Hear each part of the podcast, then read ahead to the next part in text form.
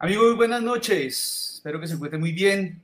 Un placer estar con ustedes. Eh, retomando estos bellos espacios, para mí, a mí me encanta este, este tiempo de poder estar conectados con, conectado con, con ustedes, eh, hablando de lo que nos gusta, ¿no? Temas de marketing, temas de empresa, pero también dándole un espacio a lo que vamos a hacer el día de hoy, y es eh, hacer un análisis de esta fantástica serie de los Juegos del Calamar, teniendo en cuenta, pues, eh, toda esa mm, eh, pues, viralidad que se ha producido en, torno a esta serie, siendo la serie más vista en Netflix hasta eh, la actualidad.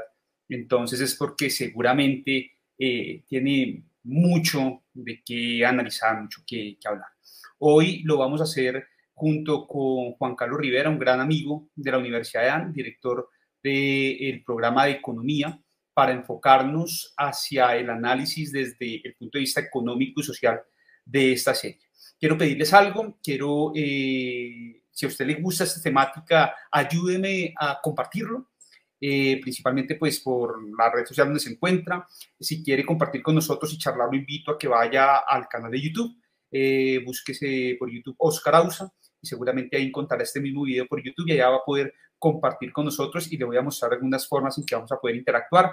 Eh, vamos a hacer unas rifas, unos sorteos y seguramente pues la idea es que eh, para poder mirar sus participaciones y eso lo hagamos por, por YouTube. Entonces lo espero en YouTube eh, y ayúdenme a compartir este, este live en la red social donde se encuentre. Bueno, quiero darte la bienvenida, darle la bienvenida a Juan Carlos. Juan Carlos, un placer saludarte.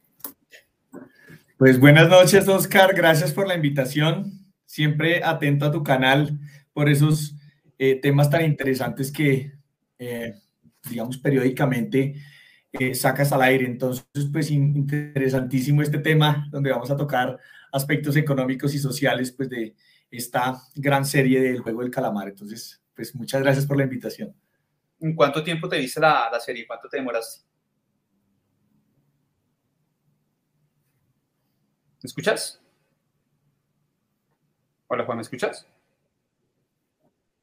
Sí, te, sí, te, estoy escuchando. Te estaba, preguntando que en cuánto tiempo mm, te viste la serie, cuánto te demoraste en verte la completa. No, pues sinceramente fue muy seguido, me vi los cuatro primeros capítulos y luego los otros cuatro y fue rapidísimo. Yo me la vi como... Una noche tal vez. Yo me la vi como en tres días, más o menos, tres, cuatro días, más o menos, como a dos capítulos por noche, más o menos y, pero, pero me gustó mucho, me enganché desde el principio. Creo que pues nos pasó eso a, a varios, nos pareció pues, pues muy interesante. Eh, ¿Qué está tomando? ¿Té? Usted es de los, de los que toma té, ¿no? Pues ahorita un cafecito, solamente. También ando con un cafecito. Oiga, usted fue el que me enseñó a tomar este café, hermano. Ah, es que usted me... Ah, en expreso, una delicia. vaina. Yo, yo no lo he preparado, pero ahorita hoy lo preparo. Vale, listo, me parece muy bien porque este, esta temática creo que necesita de, de, eso. Bueno, eh, resulta que vamos a, dividir la temática en varias partes. Primero vamos a analizar a cada uno de los personajes y vamos haciendo un análisis de todo lo que sucede eh, pues, eh, basado pues, en, el protagonismo de cada uno de ellos.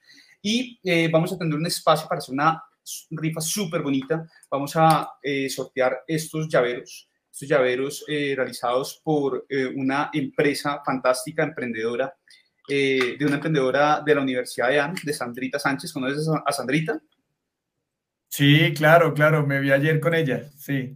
Ella, tiene un emprendimiento que ahora se les va a mostrar, eh, se llama Boy Laser, entonces ahora les muestro para que lo puedan seguir, pero pues miren esa belleza de, de, llaveros, eh, asociados obviamente a la temática del juego de calamar. Entonces vienen en una cajita súper bonita, bien organizadita y vienen cuatro llaveros y vamos a sortear los cuatro, es decir, el, ganador se lleva cuatro llaveros con su caja. No es que van a ser, eh, cada persona se gana un llavero, sino que el, que, se gane eh, como tal el sorteo. Más que un sorteo va a ser, no es un sorteo, yo creo que es más bien como un concurso, porque tienen que hacer un, esfuerzo, tienen que hacer pues, una, eh, cumplir una condición. Y esta es la cajita donde vienen, entonces van a ser bien bonito. Más adelante les digo cómo se van a, a, pues a cómo va a ser el concurso y son dos cajas, ¿vale? Entonces se van a llevar esto. Y ahora les hablo un poquito sobre el emprendimiento y les un poco sobre, sobre la empresa de Sandrita.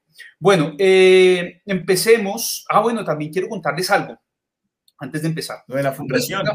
sí, resulta que, eh, como este es el juego del calamar, invité a Juan Carlos a que juguemos. Más adelante vamos a hacer un juego y eh, apostamos. Apostamos, esta vez no como en la serie apostar la vida, pero apostamos dinero. Y vamos a apostar algo mm, sencillo, 50 mil pesos vamos a apostar. Eh, en un juego que vamos a hacer los dos, vamos a competir. Pero lo interesante es que este dinero se va a venir acumulando en los próximos cuatro lives que voy a hacer, con los cuales voy a estar eh, jugando y apostando, entre comillas, eh, con los invitados. Y cada uno de ellos va a escoger una fundación.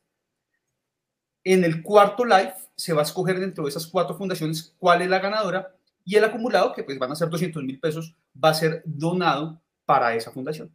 Entonces, eh, Juan Carlos escogió una fundación llamada Fundación Rescata Amor, ¿cierto? Más adelante les muestro, pues, antes de que empecemos a jugar, les muestro la fundación y vamos a etiquetarlos para que ellos se enteren que en este caso, si Juan Carlos llega a perder, él donará los 50 mil pesos. Si yo pierdo, yo les donaré, ¿vale? De eso se trata.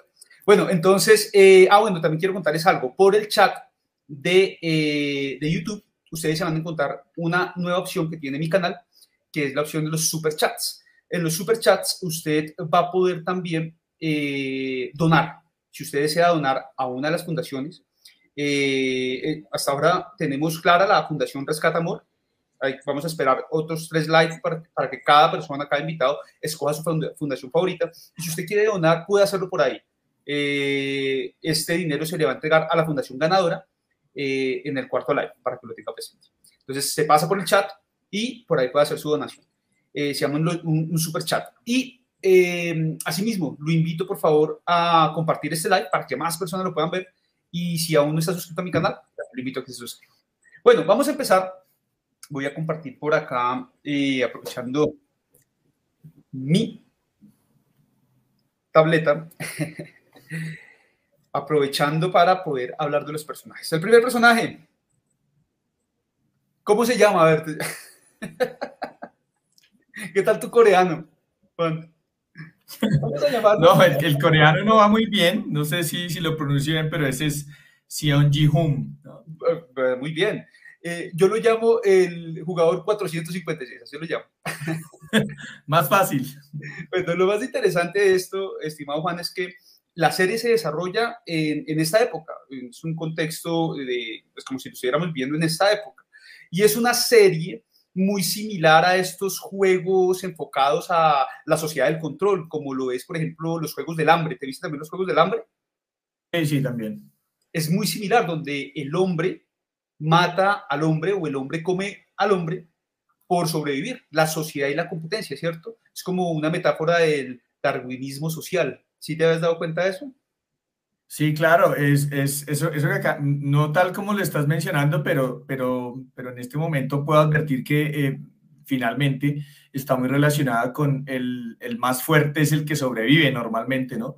Eh, es un asunto como de salvar la especie y ellos lo que hacen en este juego es pues tratar de sobrevivir por, por todos estos problemas financieros que tienen. ¿no? A mí me, me, pareció muy interesante la serie porque eh, su éxito quizás se deba a la cercanía de eh, la mayoría del pueblo con sus propios problemas financieros. Entonces, hay una, hay una relación ahí bien, bien interesante entre eh, por qué esta serie se, se, convierte en la serie más vista de Netflix en un mes versus pues los problemas financieros que en la vida real tienen las personas. Entonces, creo que muchos estará, estarían dispuestos, eh, tal como se ha visto en las, en las noticias y en todas estas cosas, estarían dispuestos a eh, participar en juegos de estos para poder eh, salvar sus, sus vidas financieras.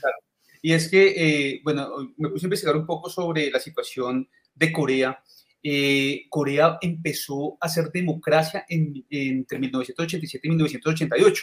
Después de tres grandes masacres, vino la opción de la democracia en, eh, esta, en, esta, en este país.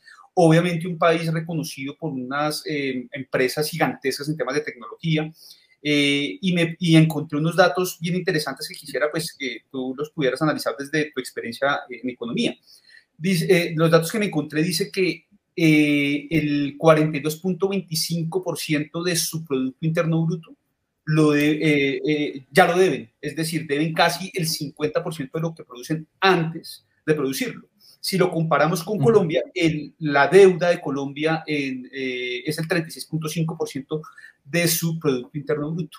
En promedio, un, em, una, podemos llamarlo un coreano del sur, que creo que se dice así, eh, debe en promedio 12 mil euros, es decir, la deuda per cápita es de 12 mil euros por persona. En Colombia, para 2020 era de 3.093 euros la deuda per cápita. Entonces, aunque es un país pues que nosotros desde acá lo vemos como un país poderoso, un país con marcas como Samsung eh, y pues, monstruos en tecnología, eh, y monstruos en tecnología que exportan. Eh, nosotros, pues, al parecer por estos datos estamos, entre comillas, menos endeudados que ellos. ¿Cómo, cómo lo ves? Pues ese, es un asunto, ese es un asunto bien interesante, Oscar, porque eh, los países del primer mundo y los países en vías de desarrollo, como ocurre con, con Corea del Sur, son países que tienen una altísima deuda respecto a su Producto Interno Bruto. Eso, eh, como tú lo estás revisando, eh, es tal como se analizaría en la práctica, es decir, yo cojo ese, ese Producto Interno Bruto, miro cuánto estoy endeudado de ese producto y lo divido entre los ciudadanos de, que habitan ese país o ese territorio. Entonces, esta deuda eh, de externa que estás mencionando del 42.25 es una deuda que puede crecer más, sobre todo porque en, en, países del primer mundo como los Estados Unidos, Estados Unidos tiene, tiene una, deuda, una deuda esta que, que, tú mencionas cerca del 70-75%.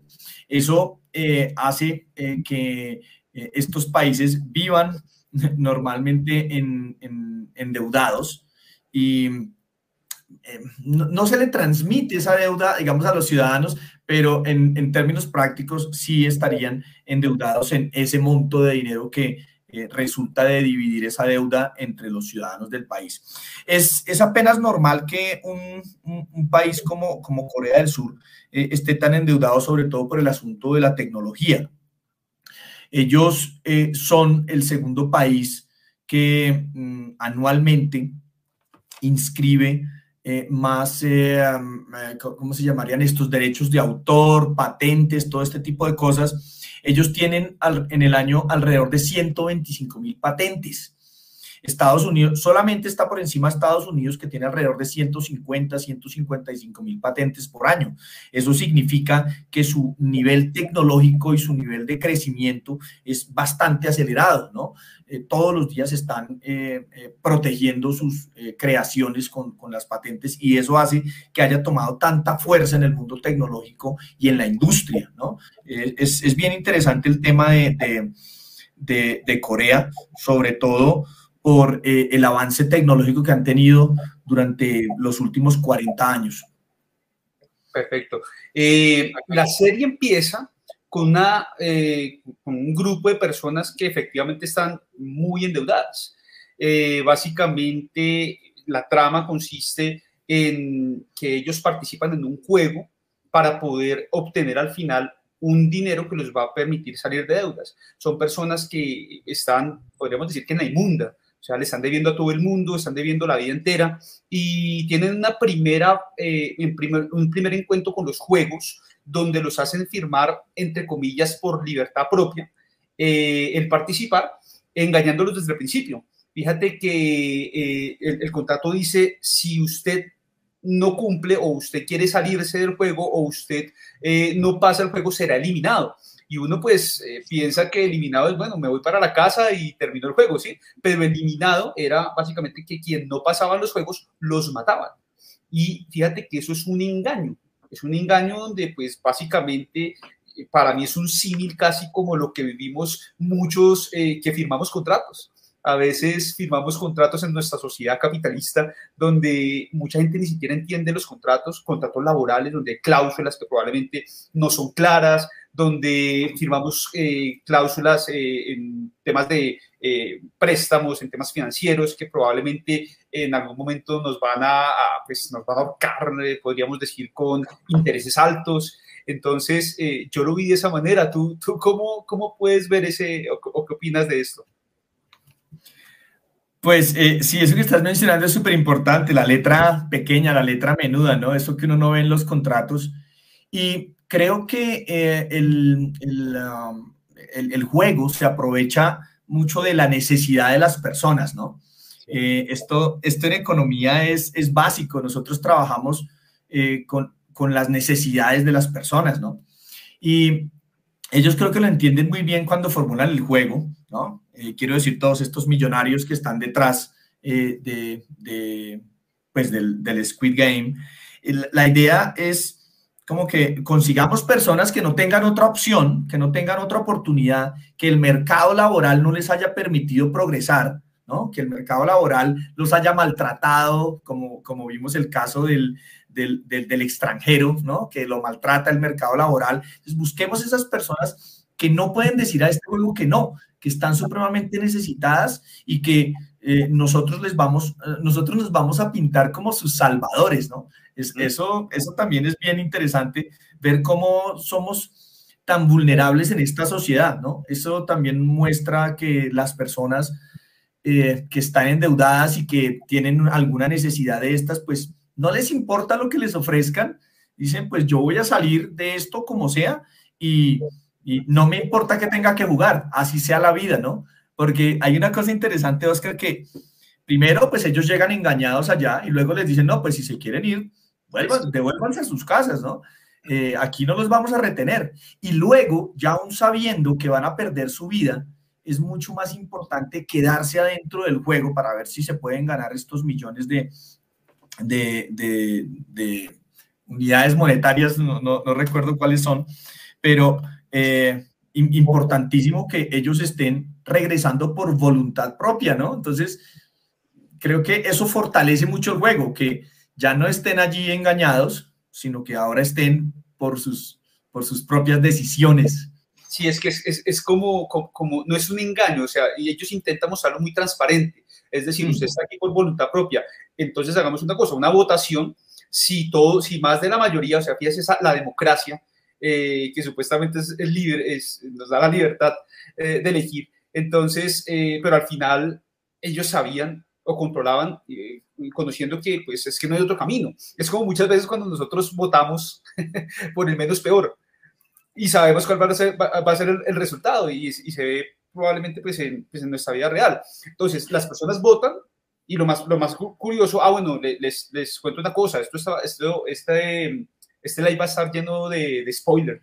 Vamos a spoilear, esta, serie eh, tremendamente. Entonces, espero que no eh, pues, si no se ha visto la serie, pues eh, tenga en cuenta que acaba de enterarse muchas cosas, como por ejemplo, el creador del juego, que es el jugador 001, es quien decide muy extrañamente que se van para casa, pero es que él de una u otra manera ya conoce que ellos van a tener que volver y lo que me parece interesante es que volvió el 93% de los jugadores. Un 7% no volvió, 93% hubiera eh, podido quedarse en casa, pero el 93% volvió a sabiendas que había una gran probabilidad de que los mataran, pero preferían morir a estar afuera endeudadísimos.